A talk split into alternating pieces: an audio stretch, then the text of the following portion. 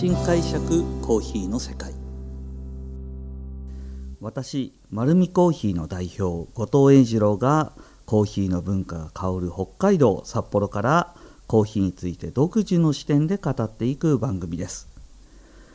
今回はですねあのー、見ただけで皆さん驚かれるあのラテアートの世界についてお話ししていきたいと思います。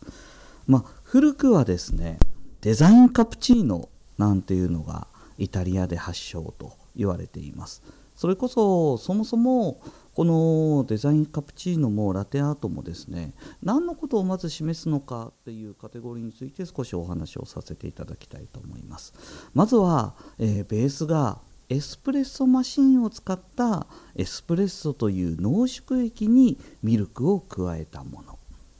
えー、まあ、知ってる方にとっては当たり前ということなんですけどもじゃあ違うもの何っていうとですねあのドリップコーヒーありますよね。ハンドドリップで入れたコーヒー。これを濃いめに入れてそれをハーフハーフのミルク半分濃いめのコーヒー半分で入れるのがカフェオレです。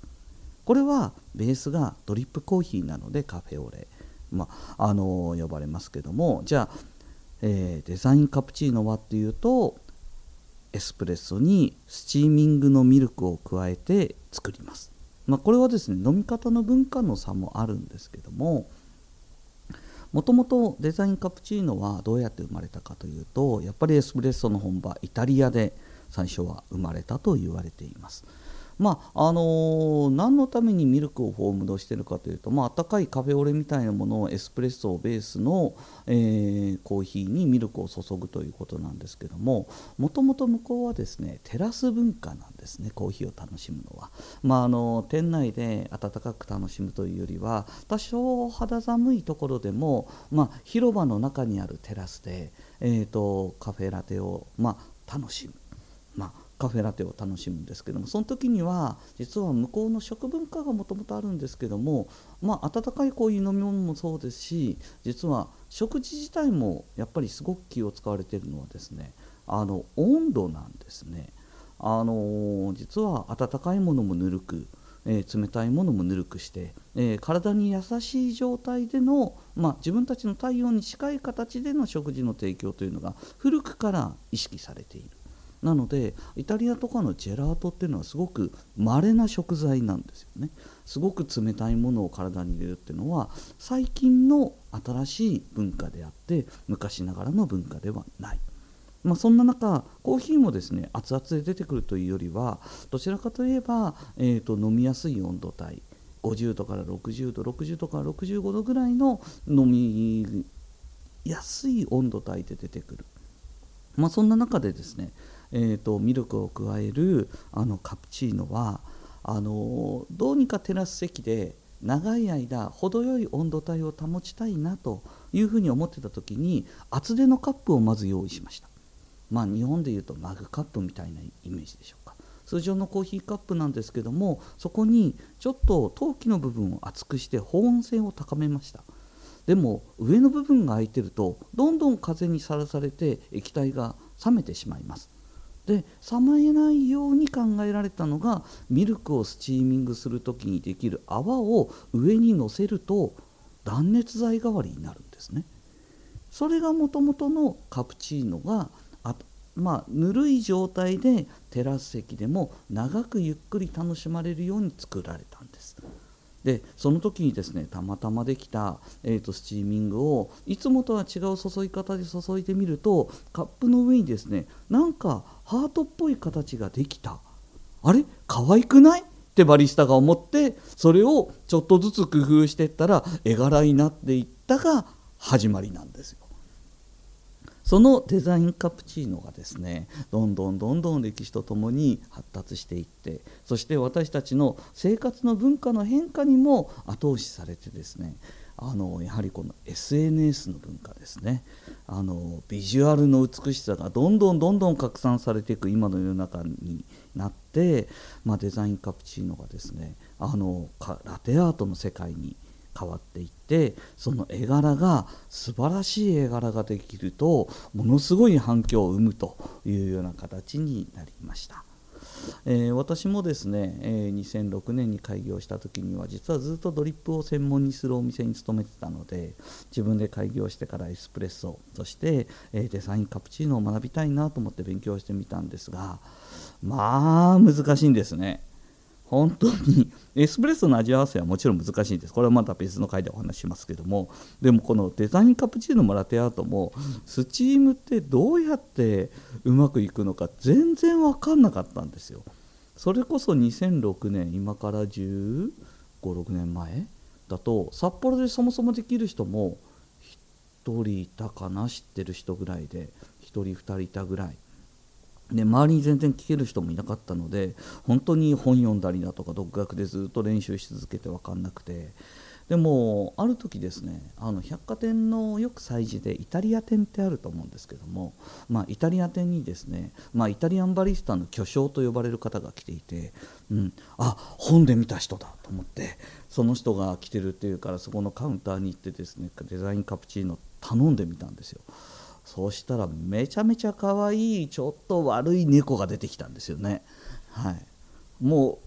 う明らかにこのこの口が大きくて目がとんがっててでもめちゃめちゃ可愛いんですよ。でそれを見ていたその同じ席に座っている人方がみんな写真撮ってやっぱり可愛いって言っていくんですよね。まあ、ももちろんそのデザインはたくさん種類があって僕に出たのは猫隣の人に出たのはゾウさんだっあとはワンちゃんだとかもみんな可愛いんです。完成度がめちゃめちゃ高いんですね。であこれはやらないとダメだと思って一生懸命練習して、えーと、お店でもですねデザインカプチーノをやりました。で、えー、お店でうさぎを描いてみたりだとか猫を描いてみたりとかしてでやっぱりお客様喜ばれるんですよね。でデザインカプチーノをやって僕は気づいたんですけどもあ新しい価値が生まれたんだなと思ったんです。でそれは何かというと私にとってではなくてお客様にとってであって、えー、私たちコーヒー屋はですねずっとコーヒーの提供は味で勝負しています、まあ、今もそうなんですけどもで結果お客様の前にコーヒーカップに添えられてコーヒーが出されるとお客様はですねまあカップを近づけて香りを嗅いで香りで満足されてで実際に飲んで味わいで満足される。なのでカップを近づけて初めて価値を感じられるんですね。でもデザインカプチーノはカップを置いた瞬間にお客様にちょっとしたほっこりとした喜びをそういう価値を生み出すことができたんですね。なので出てきてすぐ「わあすごい!」っていうそういう光景って今までのカフェにはなかったはずなんですよ。それをですねデザインカプチーノは作ってくれることができました。反面ですねちょっとだけネガティブなことがありまして何かというと飲んでくれないんですよ。あまりにも可愛いのを出すとしばらくこのテーブルの中にで4人ぐらいで回されて写真を撮って飲む頃にはそれはさすがにぬるくなるんですよね、うん、なのでなるべく早く飲んでいただきたいと思っています。まあ、そんなデザインカプチーノはうちのお店でも提供してたんですけどもそんなデザインカプチーノがですね一つの転機を迎えたのは、えー、私が札幌で、えー、すごい人がいるっていう噂を聞いたんです。なんとデザインカプチーノではなくて、えーと、デザインカプチーノっていうのはもともとですね注いだ後にピックと言われるあのー、まあ、爪楊枝みたいなものなんです。具体的にはピクルスピックなんですね。ピクルスを刺すための短いピックを使って目を描いたり鼻を描いたりうさぎさんを描いたりとかするのがデザインカプチーノなんですけどもラテアートというまた別の世界があるんですよ。このラテアートは何かって言ったらフリーポアと呼ばれる注ぎ方だけでミルクを注ぐだけで絵を完成させていくんです。何も後で足さないんですよ。ミルクの粘性と注ぎ方の勢いとカップの角度とその動きだけでリーフだとか、えー、今ではですねあの鳳凰だとか鳥だとか、えーとバラだとか注ぐだけで完成するという世界が存在するんです。その世界は僕にとってはすごい遠いところにあったんですけどもなんと札幌にその世界チャンピオンが出たと。は？みたいな。札幌で世界チャンピオン？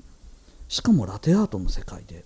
っていうところですごい興味を持って知り合ったのがですね今、えー、富士野にお店があってたぬき工事の7丁目にも2号店のワインコーヒーのお店も持ってるんですけどもスタンダードコーヒーラボの大磯さんっていう人がいるっていうんですよこの方が世界チャンピオンになったいやきっとすごい若い人のもう今もうこういうことに取り組んでる人だろうなと思ったらですねなんと同い年でした。ね、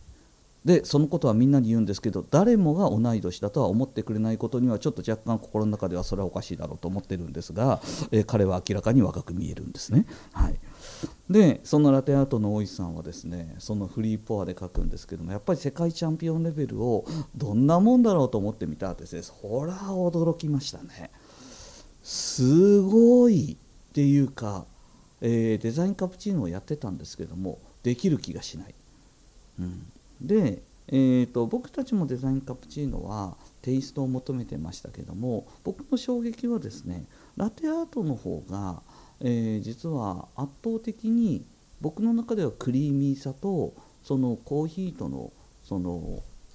ペアリングというかですねコーヒーの味の再現性だとかしかもその後僕たちデザインカプチーノって置いとくとしばらくするとですね表面がえーとまあ、気泡が粗いので壊れていく傾向がすごくあるんです。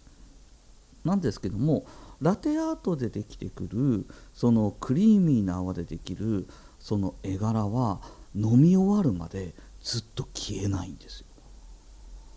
で口の中に含んだところのクリーミーさとかですね味わいは本当に素晴らしいなというふうに思っていますそれからですかね私もその実際にデザインカプチーノとは違ってラテアートっていうのは、まあ、あの奥側のリーフのタイプと今度は対流系っていうすごくウェットな描き方があるんですけども大石さんは対流系っていう一番コントロール難しいやり方で、えー、極めた方だったんでその方々とですね一緒にあのラテアート大会みたいなものを、えーと、開催したりとかしながらもう絶対勝てないんですけどもでも 勝てないんですけども勝つか負けるではなくてやっぱりそういう技術を知りたいなと。で若い人方もやっぱりそこに取り組んで、えー、実際には、えー、ラテアート究極言うんですけども僕はどちらかといえばテイスト側を追ってた人間で大石さんはラテアートを最初は